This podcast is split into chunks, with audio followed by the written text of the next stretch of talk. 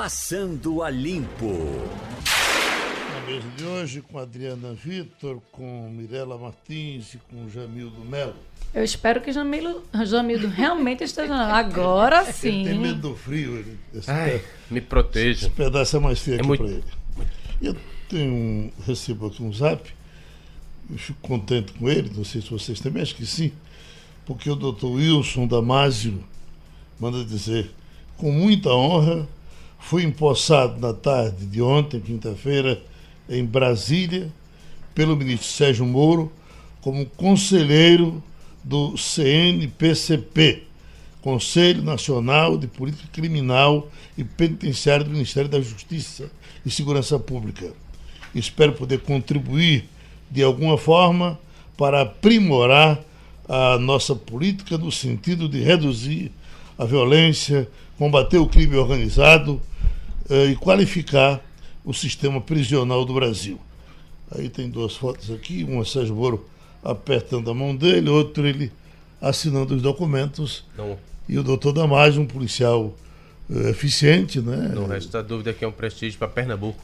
Nessa linha aí, deixa eu acrescentar uma coisa aqui que aconteceu ontem que é bastante relevante e é, mostra como o governo federal está tentando criar pontes com os estados, né? Não sei se você acompanhou, mas aconteceu um evento do Pacto pela Vida e veio um general que cuida da área de segurança para tentar é, estabelecer e mostrar como serão as regras para esse espécie de Pacto pela Vida que Moro quer lançar nacionalmente, né? Cinco estados, cinco cidades vão ser escolhidas, né? Aqui no Nordeste Paulista, por indicação do, do Palácio, em acordo com o Ministério da Justiça, foi selecionado 100 homens da é, Guarda Nacional vão vir para poder tentar botar moral. Ah, só que não é apenas, é como o Pacto pela Vida, não é apenas a repressão, também tem que cuidar de outras ações para que as pessoas se sintam não é, com futuro e não, não caiam na, na marginalidade. Ou seja, tenham opções de, de vida. O que é que é relevante do ponto de vista político? As meninas têm sempre um, um olhar social, né?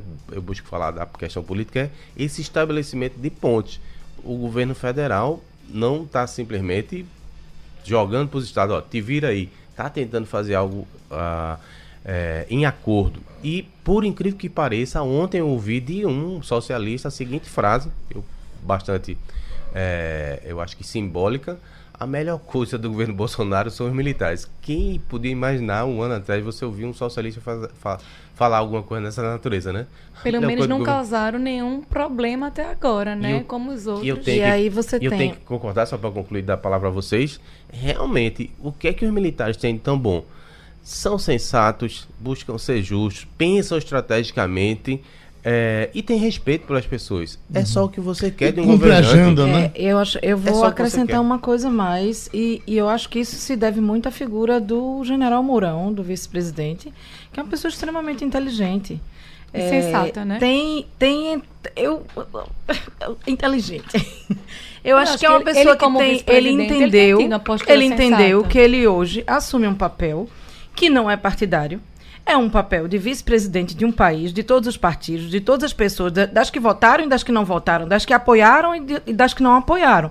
E durante os próximos quatro anos, caso essa nave chamada Brasil siga o seu rumo, como todos nós queremos que siga, ele vai ser o vice-presidente do país. Então, ele precisa é, medir as palavras, medir as próprias convicções. Todos nós, no exercício das nossas funções, precisamos fazer isso. Jornalistas, por exemplo, a gente tem opiniões pessoais, lógicos, somos de carne, osso e alma. A gente pensa diferente, todos quatro aqui, cada um pensa diferente sobre determinado assunto, igual em outros, mas no exercício da nossa profissão, nós precisamos medir os dois lados, né? Assim que a gente aprende na faculdade. O general Mourão entendeu isso muito cedo, Bolsonaro não entendeu até agora. Eu queria ver se a gente fixava um pouco mais em cima do que aconteceu ontem, que certamente nada teve a ver com o general Mourão, a ação daqui, né? Já foi outro general. Sim, é o que trabalha sim. com não, o com O que eu digo, secretário Geraldo, é que é simbólico. Porque eu acho que ele é o sur- símbolo. É, porque para mim foi surpreendente aquilo. De repente, uma reunião aqui em Pernambuco, vem um, um- um- um militar importante eh, nessa, nesse grupo aí de, de Sérgio Moro, que é outra coisa que eu fico pensando, Jamildo, é o sofrimento de Sérgio Moro quando porque o que se fala de Sérgio Moro, historicamente se falou, é que ele dava muito, muita velocidade nas coisas que chegavam até ele. A Lava Jato é um exemplo disso. Nada ficava engavetado. Ele pegava, jogava, jogava.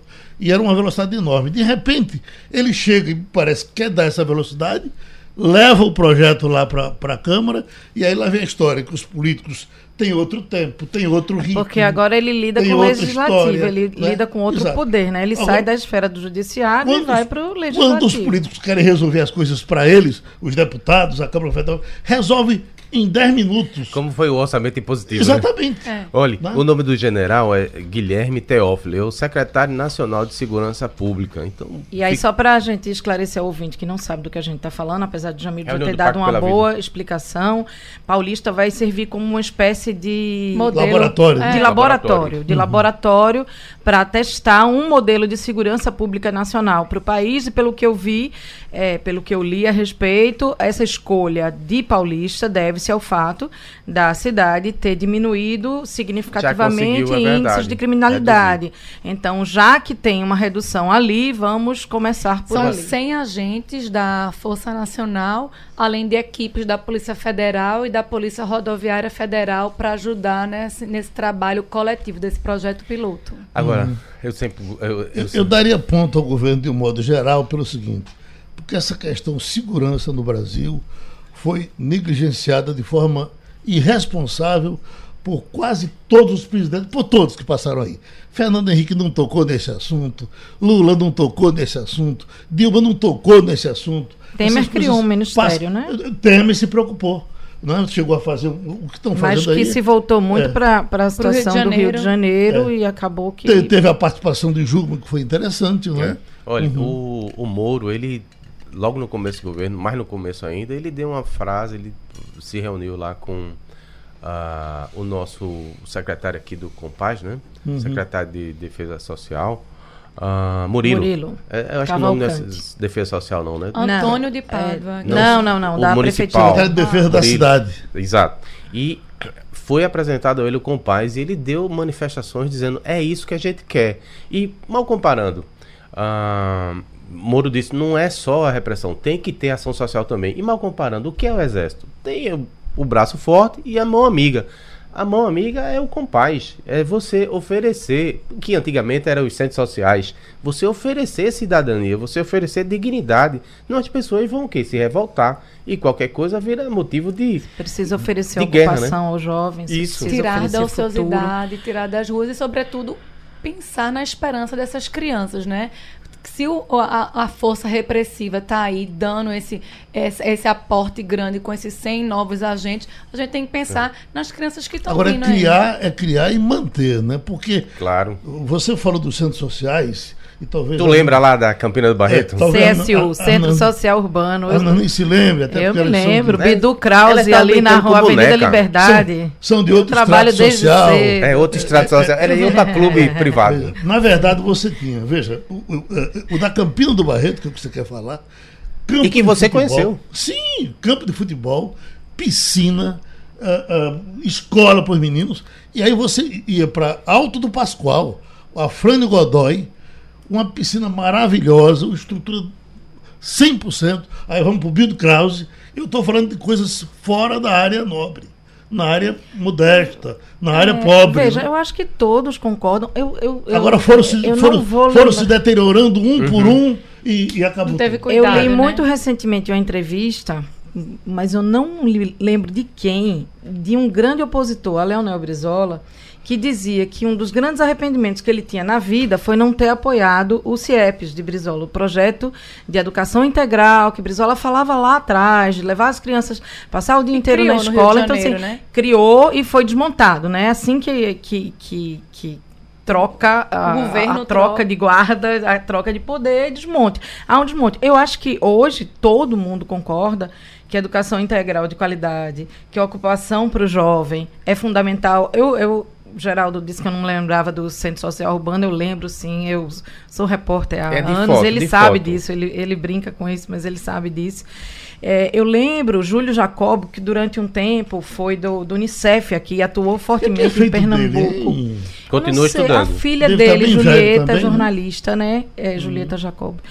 ele, Júlio, eu me lembro muito uma entrevista que fiz com ele que era o Estado abrindo as escolas públicas aos finais de semana para permitir que durante os finais de semana os jovens e as crianças também tivessem atividades culturais, esportivas, de lazer dentro dos ah, eu detesto essa palavra é, equipamentos. Não são equipamentos são instalações físicas né? Eu acho que tem um erro aí nesse uso mas todo mundo hoje uhum. usa equipamentos. É, eu acho que dentro das instalações físicas e públicas. E eu me lembro isso eu estou falando o quê? Dos anos 90 do início dos anos 2000 que as, as crianças e os jovens precisavam dessas atividades. Todos o Compaz é um modelo que, onde ele é aplicado, ele tem sucesso. Mas quantos foram prometidos e quantos estão é entregues? É verdade. Dois. Mas, mas aí tem é a ver caro. todo com a crise que o é governo caro, enfrenta é de, de, dinheiro, né? Deixa eu dizer de uma lição de vida. Mas eu não fui a nenhum ainda, já fui convidado. Eu me ofereci. Mas não fui. Eu me ofereci. Você foi, foi, você foi. Jamil Quem adorou. foi ficou encantado. Deixa eu, deixa eu Ivanildo Sampaio ficou encantado com o que ele foi. Como eu não era, Cordeiro, como não era convidado, eu me convidei. Eu uhum. peguei Igor, disse, Igor, vamos conhecer esse negócio, bicho. Não é possível, a gente fala tanto e não conhece. Aí fomos conhecer lá. Eduardo Machado levou a gente. Quando chega lá, uma das várias lições que eu tive, né? Uma delas, cheguei na biblioteca, eu branco, elitista, aí eu ouvindo as meninas fazerem barulho, né? E mexerem no celular. Aí eu chego, Machado, essas meninas vão conseguir educação quando? Porque, poxa, a gente tá numa biblioteca, vamos fazer silêncio para estudar, né? Ele disse, Jamil Dolly, seguinte, que é o seguinte, cada um... Chato. Também. Não, ele é polido, não disse isso. Olha, cada criança dessa que a gente tira da rua já é uma vitória. Depois a gente vai chegar, na, chegar no passo que elas vão entender que não precisa gritar tão alto. Aí eu, poxa, tive uma lição de vida. Isso é verdade. Porque eu vou, conheço uma biblioteca em Nova York, vejo lá um bilhiro cai no chão, eu acho que aquilo é o padrão. Não precisa ser. Se realmente for necessário esse estágio de evolução, ótimo que aconteça, sabe? Foi, foi uma experiência maravilhosa. Lá também, assim, que já gerou frutos, né? Você vê o carinho, é, o orgulho que os gestores, né? A gente vê Murilo Cavalcante, o quanto ele vibra com aquela conquista, né? Cada vitória, cada aluno que ganha algum prêmio, que tem um futuro já sendo traçado, e brilhante, ele, assim, é muito bonito. Ele fez dois Outra anos agora, é... o Compaz, né? Exato. Outra coisa que chama atenção, não tem pichação em um único local. Você pode procurar com lupa e não tem. Por quê? As pessoas se sentem pertencendo àquele lugar, então você não suja a sua própria casa. Você ia ser maluco, né? Já que ele está falando de criança, eu queria que a Vanildo selecionasse ali duas declarações importantes que tivemos de um grande educador de criança aqui, que foi Cucide Almeida. Ah, é. Que Maestro Cucide Almeida. Quem encaminhou o pessoal ali do COC. Do Orquestra né, Criança Orquestra Cidadã, isso. Cidadã.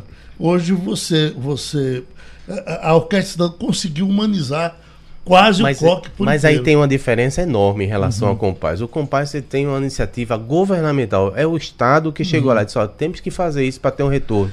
E no, no COC teve a mão forte do Estado, perdão, do Exército por trás. Porque muito daquela moral do judiciário, todinha... Tem um apoio é, do Judiciário. Do bem, mas é o Exército que é. dá é, colocou a área à disposição, tinha todo o treinamento uhum. na área do Exército. Mas houve Quem é que ia tirar onda dentro do, Olha, houve do Exército? Houve um interesse profundo de doutor Nildo Neri. Exatamente, foi desembargador do tribunal. Reconhecidamente. Mas ele não fez isso. isso. Mas ele não fez isso dentro do tribunal, não. Uhum. Foi lá na, Exatamente. na aí, área. Na comunidade. E aí, dentro vamos, da, do quartel. Vamos falar da iniciativa privada, do papel de cada um. E aí eu vou fazer uma coisa que eu, quem me conhece sabe que eu trabalhei muitos anos e convivi muitos anos com o Ariano e ele dizia Ariano Vixe. Suassuna e ele dizia, pera, escute o raciocínio. Ele dizia que a pior coisa de uma pessoa era chalerar o chefe. E eu vou chalerar o meu chefe hoje. Qual deles? João Carlos Paz Mendonça, ah. que tem um trabalho em todos os locais onde os shoppings são instalados, há um trabalho é, voltado para a empregabilidade e educação de jovens nos institutos João Carlos Paz Mendonça. Conheci o do Recife, que abriga ali o pessoal do, Co, do, desculpa, de Brasília Teimosa e do Pina.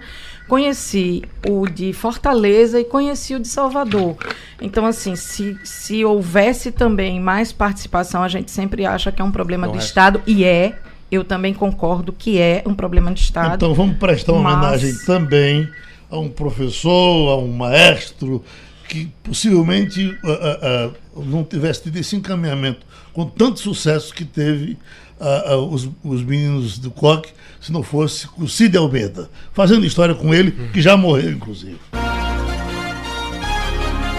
Rádio Jornal, a estação primeira da notícia, fazendo história. Bom, eu- eu- isso é um fato interessante. Tinha um garoto lá que ele adorava subir no- na mangueira. Olha, menino, desce daí, você vai quebrar esse, esse braço. O conselho tutelar vem em cima da gente. Aqui não pode acontecer. Se você quebrar o braço, você não vai poder estudar violino, vai ficar com o seu braço aleijado. Desce, nada do menino descer da mangueira. Não descia da mangueira. Subia e descia, subia e descia. Um belo dia eu chamei ele e disse, vem cá, suba na mangueira.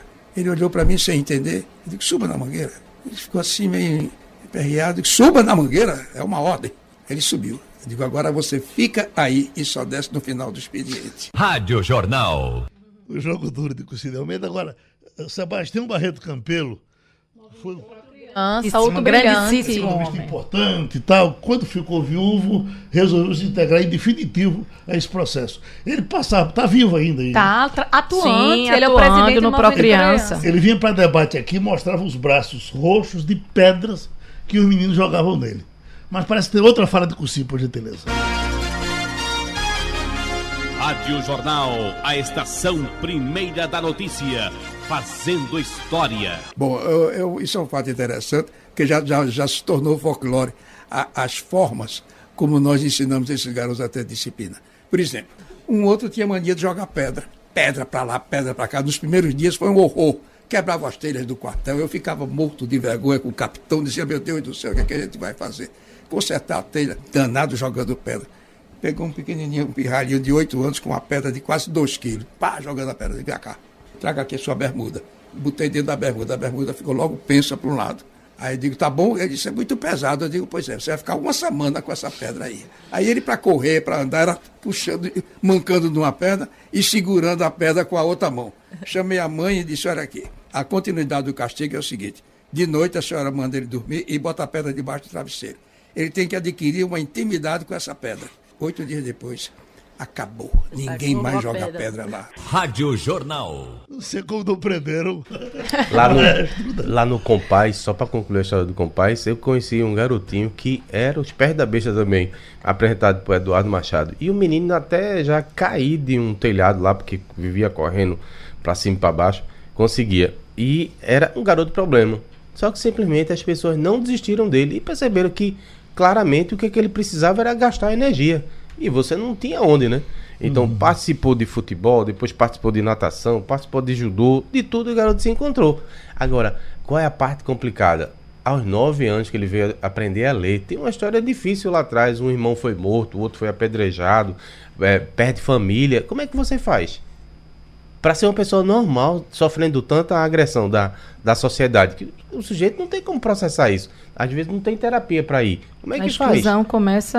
É uma exclusão social que gera uma exclusão familiar, que gera. é, é, é, a gente tem uma geração toda. Nove anos ele tá completamente fora de faixa. Bem, mas pelo menos começou, né? Bom, para não dizer também que a gente não falou de flores, teve uma atitude de Bolsonaro tomada ontem, absolutamente acertada. Uma mulher importante no turismo, que você pode até localizar, eu não peguei o nome da mulher, é uma ex-deputada, me parece que de São Paulo, um cargo importante, ela preparou uma festa que deveria acontecer, parece que hoje ou amanhã, o custo de 290 mil reais, uma espécie de um almoço ou um jantar, para incentivar o turismo.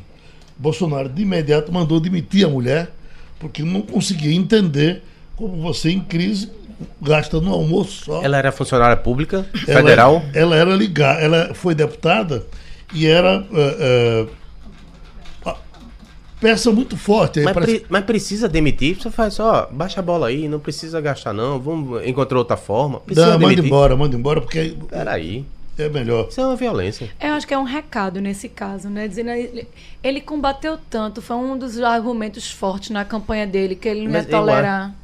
Perdão, eu interrompi sua fala. Ela parece que era a segunda do turismo. É desproporcional, Tem o ministro, ela parece que é a segunda. De imediato faz um, um jantar para gastar 290 mil. o que é o que desproporcional? estaríamos nós dizendo aqui se ele aceitasse? Veja, quando aparece um caso de corrupção lá, como o deputado mineiro não mandou demitir, é por causa de uma leseira dessa, baixa só, olha, para, baixa a bola aí, isso aí não, não convém agora, vamos encontrar outro meio e você resolve.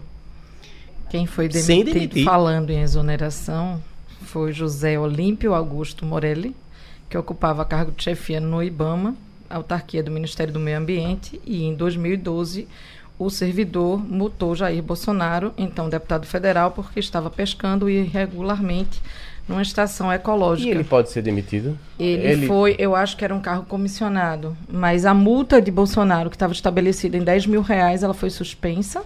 Ele não aparece mais como um devedor da União e o, servidor foi suspenso. Exonerado, exonerado. Bom, mas será que foi exatamente assim? Vamos. de- de- de- Sendo cargo comissionado, Morelli caso, a ocupava desde que- maio de 2018 A a, razão- chefia do Centro a de razão da Operações demissão foi essa? Sim, sim. Está aqui na capa da Folha de São Paulo. E foi falado ontem aqui, eu inclusive eu vi ontem aqui nesta mesma Rádio Jornal, Leonardo Spinelli contando essa Eu história. sei, mas às vezes a gente diz o que a gente lê, né? E pode ser que. Bom, É, vamos- a gente é vamos- jornalista, a gente tem que Porque contar. parece ser.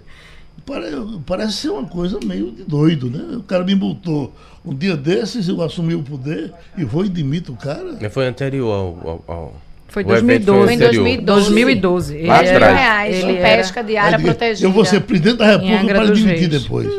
Não, ele, acho que em 2012 ele não imaginaria, nem nós, que ele seria presidente da República, mas hoje ele é, e o fato é que o servidor foi exonerado. E este servidor aplicou uma multa porque Bolsonaro estava pescando numa área ilegal, e esta área, de fato, Certo. era ilegal. Mas a será que só foi por isso, meu Deus? Eu, sei lá. Não teve outra coisa. Ele não faltou ao trabalho ontem. Pode, pode ter sido um militante que usou a esfera pública para poder atacar o, o presidente que eles odiavam, né? Pode acontecer também. E agora ele está recebendo o troco. Porque não tem ação sem reação. Um assunto leve aí pra gente. Vá. Um assunto Leve. leve. Estelita. Muita gente na fila, continua, viu? Pra continuar Na quarta-feira. foi ótimo, super leve. Na quarta-feira é meu caminho de casa, eu moro no Pina. Na quarta-feira a fila era gigantesca, foram mais de 950 currículos, pelo que a gente né, apurou. Ontem também 950 currículos, a média. Já tem mais gente do que protestante. E hoje a fila continua gigante e é interessante a quantidade de bicicletas que você vê. A crise está tão grande, o desemprego, a Adriana vai trazer alguns números do desemprego que subiu, né, atinge 13 milhões de brasileiros agora em fevereiro, né, no mês passado, em fevereiro, aumentou o desemprego no Brasil. Você vê, o desespero é tão grande que eles nem anunciaram vaga, vaga, não tem nem obra, na verdade, a obra ali é, É. de demolição, Mas né? olha, a empresa explicou hoje que, sim, a partir da retomada da demolição, podendo colocar as obras, vai contratar imediatamente o balanço que foi divulgado hoje, que ainda falta 45% das demolições. É, é importante dizer também que não é, não são todos os armazéns. Alguns vão ser preservados e vão ser colocados à disposição da prefeitura para serem ah, Museu. Museu sendo não- E naquela área específica, naquela área específica, vão rodar alguns, mas alguns Vai dar ficam. pra sobrar ainda daqueles armazéns. Tem museu Vai, de é ma- Porque é, vai os armazéns que estão hoje junto ao viaduto das cinco pontas vão ser preservados, que isso já foi uma mudança no projeto Foi. original, né? Vão ser preservados e os mais perto do Cabanga que estão sendo demolidos. Já- As O que eu fico torres, né? chocada, assim, é, eu, é, como Mirella também é meu caminho de casa para vir e para voltar aqui da empresa, eu fico absolutamente sensibilizada com as pessoas que chegam a pé. Você vê E de bicicleta, grupos que era o que e eu a ia pé, falar. pessoas a pé, caminhando, porque provavelmente Não desempregados dinheiro. não dão direito sequer para o transporte público, nem tem a bicicleta. A gente tem eh, no Brasil, hoje, dados de hoje, 13 milhões e 100 mil pessoas desempregadas, 12,4% da população ativa do país quer trabalhar e não pode trabalhar. Gente, isso é, é, é uma questão que acho que atinge a todos nós, somos corresponsáveis, vivemos numa sociedade incapaz de gerar postos de trabalho. A gente está falando eh, de gente que quer trabalhar, que pode trabalhar e que não consegue trabalhar. E que não tem renda para comer. Eu acho isso gravíssimo. Na terça-feira, uma fila no Vale do, do Anhangabaú, em São Paulo, Tinha é uma 15 coisa 16 mil pessoas, chocante, pra 6 mil vagas. chocante. As pessoas ali submetidas àquela fila, aquele caracol, esperando esperando. Tem editado esse material que vem. Esperando que aqueles que estão, acho que, desempregados e sem vontade de trabalhar Sai. saiam de lá para que, o- pra- pra que o trabalho chegue. Nesse caso específico que a gente está tratando, né, você colocou bem, eh, tem que olhar esse lado social e o judiciário tem um grande meia-culpa aí a fazer. Né? Os empresários também têm um grande meia-culpa a fazer. Porque como é que você permite que uma minoria barulhenta dite os rumos da cidade? Você fez, es- pisoteou toda a legislação municipal, porque tudo foi cumprido. O TRF precisou dizer duas vezes que não havia ilegalidade alguma. Chegou-se a, se- a se jogar a força né, simbólica da Polícia Federal contra o projeto para dizer que tinha irregularidade. Foi lá, foi percebido que não tinha absolutamente nada, não houve irregularidade nenhuma. Duas vezes o TRF disse que, cinco, não tem ilegalidade. A empresa, com a maior paciência, esperou todo esse tempo para ontem mais uma vez, o Ministério Público Estadual e depois o Federal tentar objetar o projeto que está mais do que maduro. Tem mais de sete anos se discute isso. Aí chega ah, gente querendo fazer palco político, aquilo só se viu para algumas pessoas tentarem se eleger. Deixa eu lhe pedir um favor, que tem um, um- um- senhor desde cedo aqui perguntando o seguinte: por que a ação para derrubar a liminar foi movida pela Prefeitura do Recife? Foi pela Procuradoria Geral do município. Porque ah, me parece que a liminar era contra a, a- a Porque a prefeitura concedeu o alvará para haver a Certo. ma- demolição. Demolição então, apenas. Isso. A- só demolição. Num seg- eu já escrevi sobre isso lá no blog. Em segundo momento é que vai haver a concessão para as O obras propriamente ditas. né? a. A A o início da construção. Então, quem tinha que ser ah, atacado era a Procura- Procuradoria Geral, Procuradoria Geral do município. Foi ela que entrou na justiça e conseguiu. A gente tem que dar aqui salvas ao Adalberto de Oliveira, o presidente do tribunal. Disse, três pontos. Não pode haver eh, intromissão indevida do judiciário, tá desrespeitando os poderes. A prefeitura fez reuniões a perder de vista, aprovou várias modificações. E qual era a minha chateação com esses grupos? Desde sempre. Toda vez que tinha alguma eh, coisa importante para ser refeita, para ser aceita, eles não paravam e comemoravam continuava batendo na prefeitura. Por quê? O objetivo era que não saísse. Gente, aquilo é um cartão postal. Você imagina se a pessoa consegue mudar a face da cidade, modernizar a cidade, gerar emprego, transformar aquilo ali. Entra pra história. Então, Deixa na eu- política é assim. Não, você não pode aparecer. Se você der certo, eu tô ferrado. Nunca mais eu volto pra Mas deixa eu prefeitura. responder o ouvinte. Na verdade. Pois não, Jamil. Só para concluir, então, não deu licença de construção. Era uma inverdade que estava lá na, na, na primeira eh, orquestração contra a, a obra. Depois, demolir, isso palavras do Adalberto de Oliveira, demolir é um direito de da Constituição, previsto na Constituição, direito de propriedade. Ainda não se revogou o direito de propriedade no Brasil. A empresa foi lá, comprou. Eu fui o primeiro jornalista a noticiar. Está havendo leilão, a área vai ser vendida. Isso lá atrás, 1900 e Caboclinho, que a minha memória é péssima para data. Foi feito o leilão, eu cheguei a escrever reportagem dizendo, olha, ganhou a empresa tal. Outra coisa, é, por que que poder público na época, seu João Paulo, quem quer que seja, não disse, vou comprar, Eduardo, vou comprar, vou fazer um parque aqui, lindo e maravilhoso. Ninguém sabe de onde viria o dinheiro, né? Por que que não fez? Aí contra um grupo privado, um, ou- ou vários grupos, né, que estão se reunindo para fazer várias, são cinco etapas. Não pode. Por que que o capitalismo não dá certo no Recife? Só no Recife. Existe isso.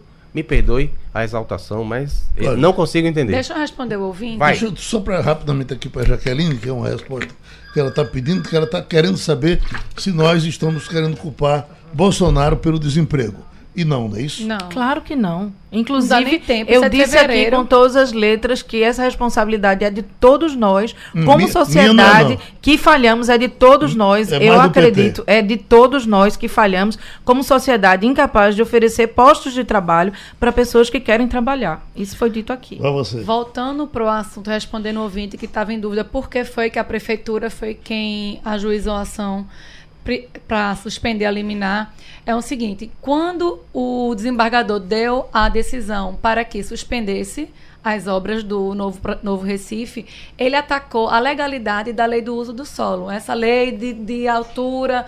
Então, foi a prefeitura que respondeu, não foi nem o consórcio Novo Recife, que respondeu por conta disso, porque ele atacava a legalidade da lei do uso do solo. Exato. E é um último argumento que foi Então, era esposa- coautora, né? É, e o último argumento foi esposado pelo Adalberto de Oliveira, o presidente do tribunal que ontem derrubou essa liminar de primeira instância, foi o seguinte: o IFAM sequer chegou a objetar a demolição. Por quê? Ele simplesmente avaliou, como eu escrevi diversas vezes lá atrás, não existe nada ali histórico. Nada que dissesse a área não pode ser construída. Porque, simples.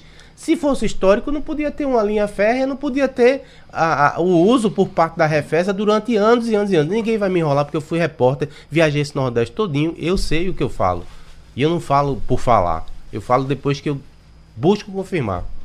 Uhum. Agora, é, é- é impressionante como aquilo ali ficou jogado durante quantos anos? Eu, eu nasci, Eu não me quase lembro morria. Eu, tô doido que aconteça alguma coisa comigo Veja, viu é, aí. eu já tava torcendo até cais- pra um parque. Até um parque público eu queria. Só não podia ficar do jeito que tá. O cais, até um parque público, não. Eu queria muito um parque público. Por que até? Mas eu quero apartamento ali bonito e quero ter condições de comprar um. Veja, é, eu lembro Não é que barato, a não. primeira urbanização daquela área, se eu não me engano, foi feita quando o Jarbas era prefeito do Recife. Porque nem aquele cais onde as pessoas param para tirar foto é uma área lindíssima do Recife, a vai Bacia do mais Pina. ainda. Eu acho que é muito característica do Recife. é, a água, a cidade tomada Carlos Pena, é, metade roubada ao mar, metade a imaginação é da- do sonho dos homens que uma cidade se inventa. É, eu acho lindíssima aquela área, muito simbólica do Recife. Uhum. Tem Brasília Teimosa, que é um símbolo também O de encontro do resistência. Rio com o mar. É, o encontro do Rio com o mar, enfim. É, tomara que o melhor para a cidade Deixa seja fazer feito ali. só, uma- só mais uma observação. Essas pessoas que se dizem tão preocupadas com a história, né, com os monumentos históricos, uma das contrapartidas é derrubar o, vi- o viaduto, porque o viaduto hoje toma a visão do monumento histórico do Forte das Cinco Pontas e toda aquela região, Liga ela nada a lugar nenhum. não é, não liga nada e consequentemente você não vai ter mais aquela faixa de alta velocidade. O trânsito deve ir para trás pela Avenida E a Sul. Dantas Barreto vai chegar no mar. Exatamente. É você vai ter um segundo Marco Houve Zero. uma mudança no projeto original e hoje, segundo o consórcio Novo Recife, 65% da área eh, vão ser destinadas à, à ocupação É pública. uma esplanada, vai- você vai ter uma esplanada linda, belíssima, fazendo a ligação com Agora, na hora que. Veja, veja bem, assim, só pontuar aqui, como eu disse lá no começo, antes da gente conversar sobre esse assunto, que desperta que tem dois lados, tem um lado, e eu procuro, de fato, eh, trazer um equilíbrio. Eh, não estou dizendo que estou certa, estou só tentando colocar o outro lado, nem estou errada a visão, que o, o que está se questionando é uma cidade para as pessoas e não uma cidade para a propriedade privada. Que haja o privado que precisa ver, todos nós, acho que o, o Recife aceita o capitalismo, sim, é uma cidade capitalista, sim, mas que também é legítimo que as pessoas. Veja, o Parque Capibaribe é uma grandíssima obra que não sai do papel como deveria, porque não tem dinheiro. É um projeto é, encabeçado pela Universidade Federal de Pernambuco, mas estive sábado, posso falar, estive sábado passado no Parque dos Baobás e é incrível você chegar num lugar onde as pessoas estão comemorando o aniversário, estão vendo a vista, estão fazendo nada, estão se divertindo e é um espaço público e é de todo mundo. mas Isso é muito Você bom. meu amor. de falar e dizer que nós somos culpados pelo desemprego. Não. Aquela obra que estão sendo fazendo ali, aquilo é para dar emprego também. Tem esse outro lado, Olha, né? Deixa, deixa eu complementar aqui, porque é, é quase uma cartaz. Hoje é um dia especial, né? Tá caindo aí essa, essa, essa máscara, Ele vai finalmente. tomar um e abrir o, char- tomar, tomar um vinho e fumar um charutinho hoje, né? Deus Jean? quiser. Se eu tiver essa graça. Bem, qu- qual era a minha bronca com esse grupo que você bem conhece?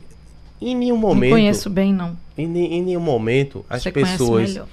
As pessoas iam para a porta da prefeitura reclamar que não tinha emprego para pobre, que não tinha é, casa para pobre. Eu estaria junto, vamos lá, tem que cobrar mesmo a prefeitura. Agora, joga um juiz de valor, joga uma ideologia barata, nefasta, que não faz o menor sentido jogar rico contra pobre. Olha, não pode ter casa para rico não aqui no Estelita, porque é, só vai beneficiar as construtoras. É mentira. De onde é que a prefeitura ou qualquer ente público vai tirar dinheiro se não for do ISS, da prestação de serviço, até da renda das pessoas que trabalharem lá, não é? De onde é que vai tirar? Não nasce em árvore dinheiro público, não, minha gente. Nasce de imposto. Se você não permitir que a economia funcione, não vai ter como financiar nenhuma outra obra, inclusive casa para pobre. Eu vi um protestante. Então, demagogia Olha, atrasa a gente. um Adriano. protestador desse dizendo o seguinte: "Qua- a qualidade desses empregos que serão gerados aqui,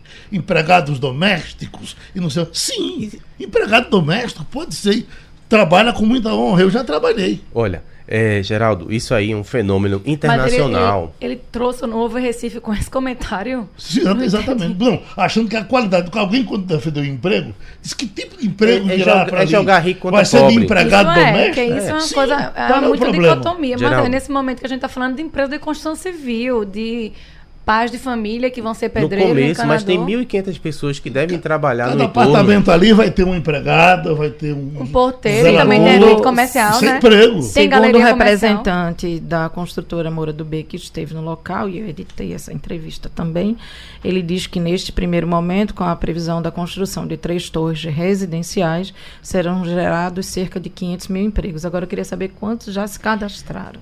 Foram dois, os dois primeiros dias, de quarta e quinta, foi em torno de 950. Hoje a fila estava maior. A né? fila estava bem grande. Olha, só para concluir, Nos cobram aqui eh, eh, alguma coisa sobre a delegada Patrícia que o governo ainda não liberou. Que é Então ela perdeu o prazo, né, Jamil? Eu vou, O que é isso? Eu aqui? posso dar uma observação.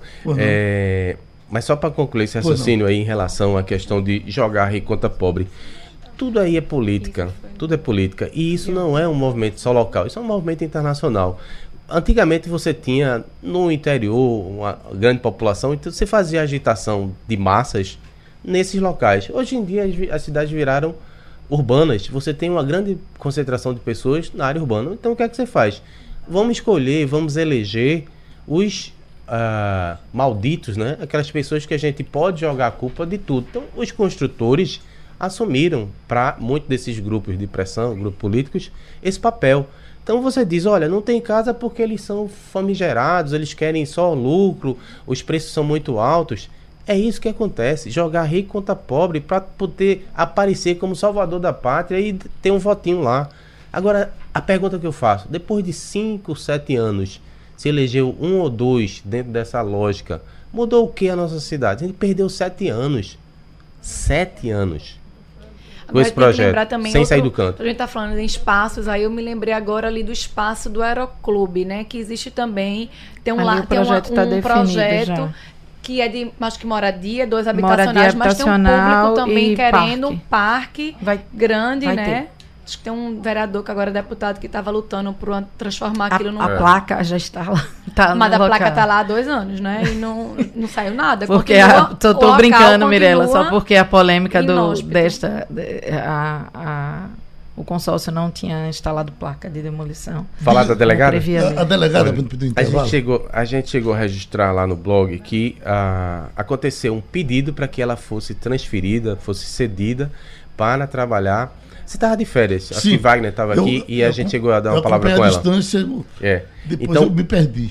houve um pedido oficial, formal, para que ela fosse transferida e fosse trabalhar lá na Secretaria Nacional com na- Ministério da Justiça. né? Moura, exato.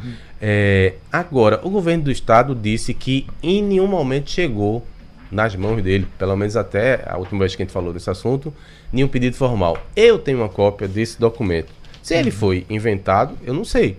Mas eu não tenho autorização das minhas fontes federais para publicar. No dia que tiver, eventualmente eu posso colocá-lo publicamente.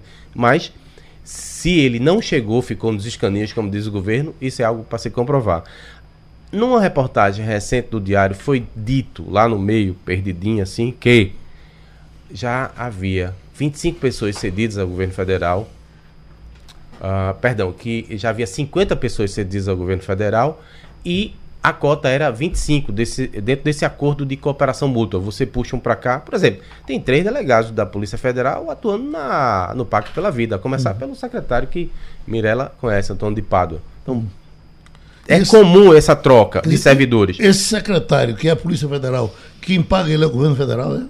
Quem paga é quem, quem tá cuidando. Se você Não, é o chama... governo federal queria pagar o, o salário dela nesse Sim, caso. exatamente. né? Quem vai cuidar, quem vai tocar é que vai pagar. Uhum. Não está trabalhando para o governo do estado. Então não faria sentido que tivesse sendo paga pelo governo do estado, né? Uhum. Deixa eu começar a entrar agora. Esclareceu? Eu entendi. É, eu vou repetir aqui, é, Adriana, é, a manchete exatamente como ela está escrita, a do Ibama e o servidor. É, tem a foto de Bolsonaro e tem Ibama, servidor que multou Bolsonaro por pesca irregular, é exonerado. A manchete é só isso. E eu não consigo entender que. que, que Qual coisa- a justificativa? que a justificação seja, seja somente essa. Olha, tem uma matéria, é eu essa. recomendo, se você quiser, eu posso compartilhar com você. Eu recomendo a leitura de uma matéria eh, da revista Piauí, cujo título é a aspa do fiscal, que diz: Fui punido por ter feito a minha obrigação. Eu li a Uhum. Eu- eu- matéria eu conheço. toda, eu li a matéria inteira, a gente se informa com essas coisas. Uhum. Infelizmente, a gente não tem acesso à fonte. É verdade. E aí, no final da matéria, tem procurado pela Piauí, na tarde de 28 de março, para prestar esclarecimento sobre a exoneração de Morelli. A assessoria de imprensa do Ministério do Meio Ambiente não havia se manifestado até a publicação dessa reportagem. Então, quando a gente não tem a versão do outro lado, a gente fica com a versão de um lado só. Agora, pesquisa. A- e agora, o que a gente tem de informação de fato é que a multa de Bolsonaro nunca foi paga, que ela foi suspensa pela Superintendência do IBAMA em janeiro deste ano, a partir de um parecer da Advocacia Geral da União de dezembro de 2018, segundo o qual Bolsonaro não teve amplo direito de defesa no processo. Olha, pesquisa. E a multa foi prescrita e não foi doido. paga.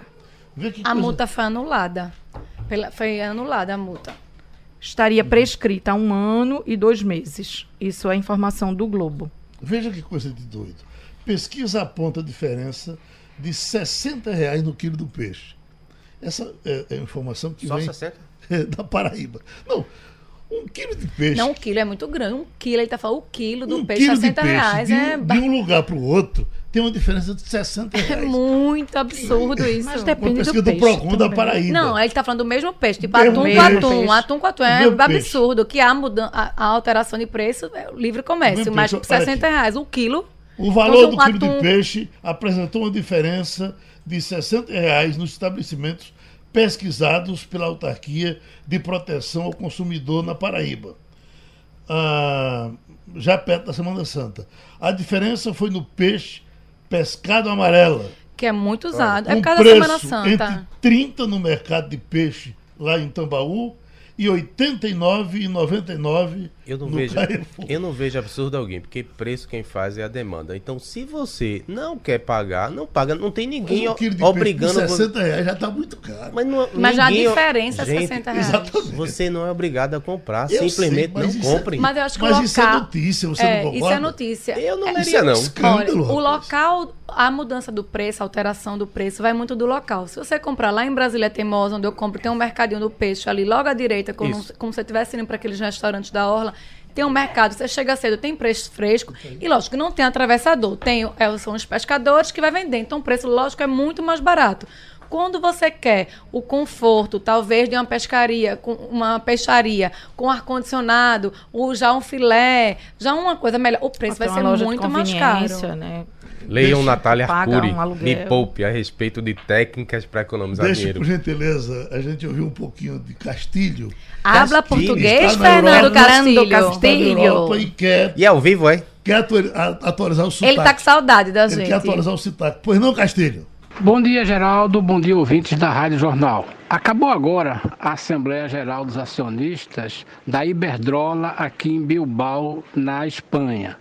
Interessante, Geraldo, é que, ao contrário do Brasil, os acionistas participam do evento, fazem críticas e fazem recomendações. Claro que tem acionistas que acham que tudo muito legal, mas tem entidades que representam é, instituições financeiras e que até fazem queixas.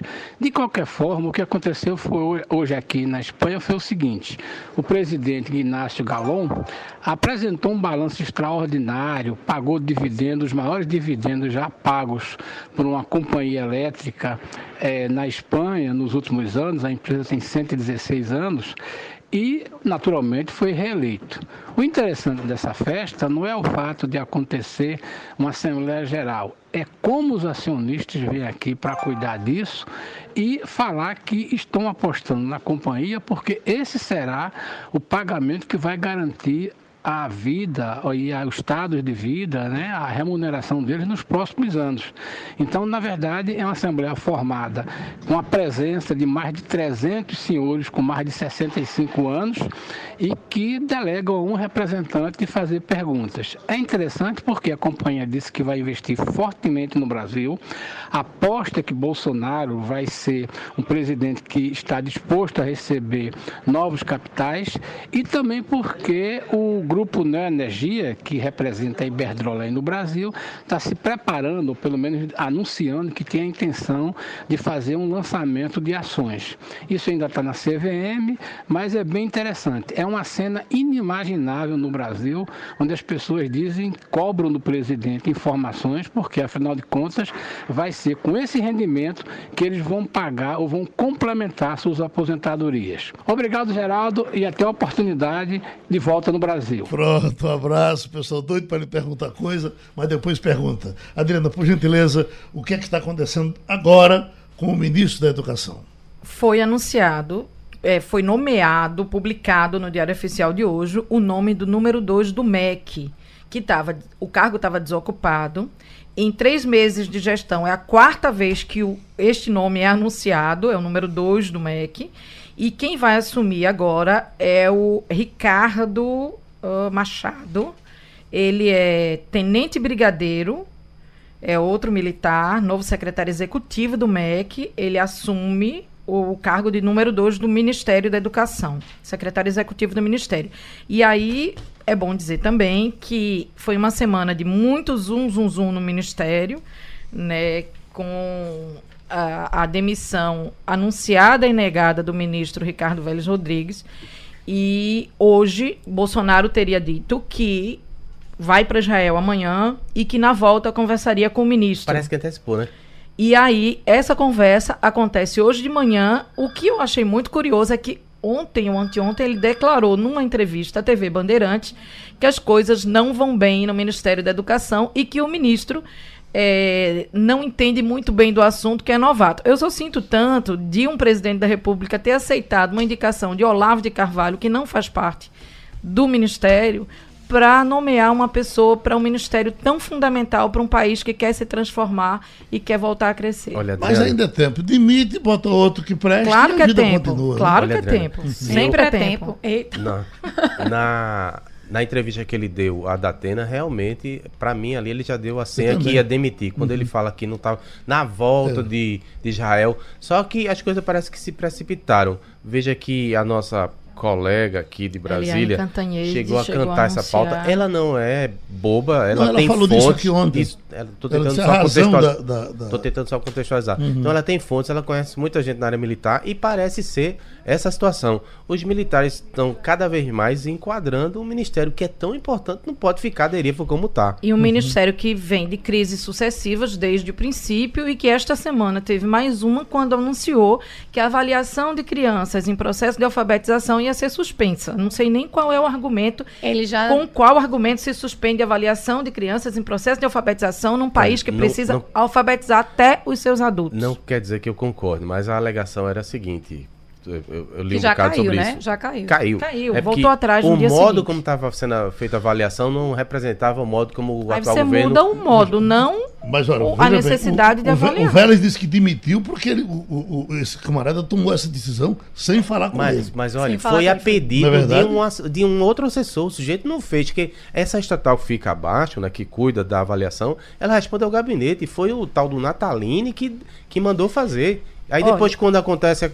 Por que, que ele não, não tira o cara que mandou fazer e tira o cara Eu da vou dizer que eu entendo pouquíssimo de Olavo de Carvalho, que é a pessoa que é apontada como o guru de Jair Bolsonaro. É, mas passei a me informar mais até pelo dever do cargo e desta bancada aqui. E comecei a seguir os tweets de Olavo de Carvalho. Eu fiquei absolutamente horrorizada. Como ele se referiu esta semana a Rodrigo Maia, presidente da Câmara. Não sei se vocês viram, eu não tenho como reproduzir esse, essa postagem aqui, porque ela é inclusive imoral. Assim, é- é, como é que, que se digladiam dessa forma? Não Olha, sei. agora, de todo modo, não sei se ainda tem tempo, Geraldo, para tentar contextualizar, a gente termina a semana muito melhor do que começou. Por quê? Hum. Você viu o Rodrigo Maia se encontrando com o Guedes, tentando colocar Tirando pano fotinho, modo. risinho, com risinho no rosto. E veja, duas coisas também, importantes. né? Primeiro, foi colocado o nome do rapaz que vai cuidar da, da reforma na CCJ. relatoria. Isso é Sim, importantíssimo, relator- e estava pendente. E Mais se do marcou uma data, também, né? E, É. também um principiante. No PT, Se marcou uma data, no 17 quando de abril, para ser votada. No PT, quando tinha essas badernas, eles diziam é efervescência democrática. É o que nós estamos tendo agora. Efervescência democrática Então, no governo de Bolsonaro. Foi marcado para o dia 17 e a votação na CCJ será um- uma grande surpresa se conseguir E fazer. uma, uma- uma imensa bandeira branca foi hasteada lado a lado, o legislativo representado por Rodrigo Maia e o executivo, na pessoa do senhor Jair Bolsonaro, também disse que agora a paz vai reinar nesse país. Agora lá vem rolo, viu? Mais de 200 mil servidores reagem à fala de Guedes sobre salário e publicam nota de repúdio. Então vem uma briga aí da elite dos servidores sem tamanho contra o melhor ministro que esse governo apresentou até agora, que foi Paulo Guedes. Inclusive, a melhor fala dele foi: olha, eu não tenho nenhum apego ao cargo aqui. Se não der certo, vou embora. Ganha mais lá fora, inclusive. E vamos, por gentileza, com Mirella, trazendo o fim de semana rapidinho. O- Rapidinho não, que Fala, vocês Mirella. falaram que Muito. só agora Fala, não ocupe seu local de- não. seu lugar de agora fala. tem diretoria aqui. É, eu queria destacar no final de semana o projeto Bem Sertanejo Musical de Michel Teló, que muita gente critica o sertanejo, mas o trabalho que ele fez, que começou inclusive com um quadro no Fantástico, virou um livro, depois um DVD. É um trabalho minucioso. São 56 canções. A equipe é gigante, mais de 20 artistas cantores e faz uma trajetória do cancioneiro sertanejo, desde o Baião Antigo. Tem música de Sérgio Reis, Almi Sater. Almi Sater é um clássico que eu mesmo adoro, mesmo de Pantanal, adoro, acho ele o máximo. Tem Leandro Leonardo, na época que era dupla, que ele era vivo, Chiltonzinho Chororó, até atualmente com Jorge Mateus, Gustavo Lima, esse forronejo que se chama. Então, assim, é, hoje às 20h30, amanhã às 17 e 20h30 e domingo também duas sessões, às 16 e 19h30 no Teatro Guararapes. Você vê que são várias sessões, são cinco sessões no final de semana, são quatro carretas, a produção gigantesca, realmente. Eu também queria destacar o Me show permite, É no Guararapes? no É? Guararapes. São cinco shows. Hoje, dois no sábado e dois no domingo. Tudo de Michel Teló? Tudo. Não é só de Michel É um Teló. musical É um resgatando musical. o movimento sertanejo. sertanejo. Certo, São vários artistas. Ele, que ele era o que apresentava o quadro no Fantástico. Então, festaço desse fim de Festa, semana, né? Exatamente. Tem também John Secada, não sei se vocês lembram, John Secada Claro. na década de 90, né? É, ele é um cubano, mas radicado nos Estados Unidos, fez muito sucesso naquela época que os latinos, como J-Lo, Gloria Gaynor, né, que fez muito sucesso, e ele vem apresentando é, um show para Benny Benny Moré, With Love, que é com amor, que é um artista cubano assim como ele, e também, lógico, vai tocar seus hits de sucesso. Ontem eu estava colocando as músicas para relembrar e todo mundo se virava. Tipo, você não pode lembrar quem é João Secada, mas quando você ouvir a música, você lembra. E para terminar, a minha participação, a Adriana também vai querer falar um pouquinho sobre um show que vai ter. Eu queria Bem destacar é o Barramalho no Manhattan. E o povo deve estar dizendo, ah, gente, vi o Barramalho aqui no Carnaval do Recife. Mas dessa vez, olha, eu pedi para colocar uma musiquinha mais tranquila. É hoje e amanhã, às 21 horas, no Manhattan. É o Barramalho numa versão mais é, MPB. Ela aqui uma, uma artista muito versátil que toca carnaval muito bem, toca MPB muito bem, assim como também tem um show de São João maravilhoso, né? Essa paraibana de Pernambucana de Coração vai fazer esse show bem mais tranquilo, intimista, no formato mais voz e violão, hoje e amanhã no Manhattan. Rapidinho, porque eu vi a manchete e não tive tempo de ver a notícia hoje pela madrugada. Estão falando, num, parece que é outra confusão, ah, ah, na compra de ingressos para Sandy Sandy Júnior. Onde é que é isso? Teve que é- suspeita de fraude. Teve suspeita e aí de tem fraude. boicote, tem Ah, é? de Não é, não é superlotação? Não, não, Não é o caso não. daqui, não é outro caso. Não, né? na verdade aqui não teve direito a show extra, Não né? é totalmente diferente, né, Mirella? Porque há uma procura acima da oferta, Sim. o que gera problemas, Uhum. né? Mas essa, essa confusão maior, assim, o show daqui foi esgotado, teve aquela fila homérica, teve gente, o Procon foi lá tentar, né, é, organizar melhor, mas esses- essa ação que teve ontem foi por conta dos shows extras que, ele, que a dupla vai fazer no Rio e São Paulo, e tá até na justiça. Ontem o Twitter subiu uma hashtag para as pessoas é, querendo que a dupla se manifestasse também, que achava que era um desrespeito para os fãs que esperavam tanto. Esse retorno tá bem confuso. Nós nunca estouramos tanto. O seu show, por exemplo. Rapidinho, Maíra Clara e Sofia Freire cantam hoje no Terra Café. São duas cantoras pernambucanas, todas duas muito jovens e todas duas muito boas. Sofia, ela trabalha com música desde os 15 anos, está com 22 anos. Sofia Freire, irmã de Clarice Freire, que lida aí pela literatura, e filha de Wilson Freire, que é parceiro de Antônio Carlos Nóbrega. É, com muitas músicas em conjunto e as duas estão no Terra Café, Maíra Clara e Sofia Freire, hoje às 21 horas, ingressos a 20 reais. E cadê Tati? Cadê Tati? E quem tá? Tati de Camaragibe. Sim. Ai, tá em Nova York, né? Que o prefeito tava, não foi pra Nova É. York. Jamil do Olha, livrinho. ver. Não Resenha- entendo muito de Tati. Resenha Política vai receber, só uma breve eh, chamada, o Daniel Coelho, que é do Cidadania, Partido de Cidadania, deputado federal, pré-candidato talvez em, nas próximas eleições municipais, mas ele vem falar sobre o momento eh, político nacional. Ele está no olho do furacão lá, teve até um arranca-rabo com a Joyce Heisman, vamos falar com ele sobre como é que está o ambiente em Brasília. E a dica de livro, de vez em quando eu dou, né?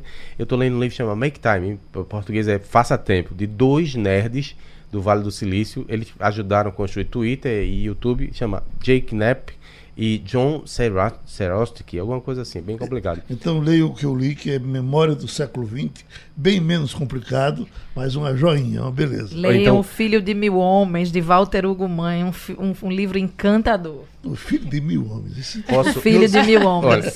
Essa... Termina aí. Acabou passando a limpo? não terminei. Passando a limpo.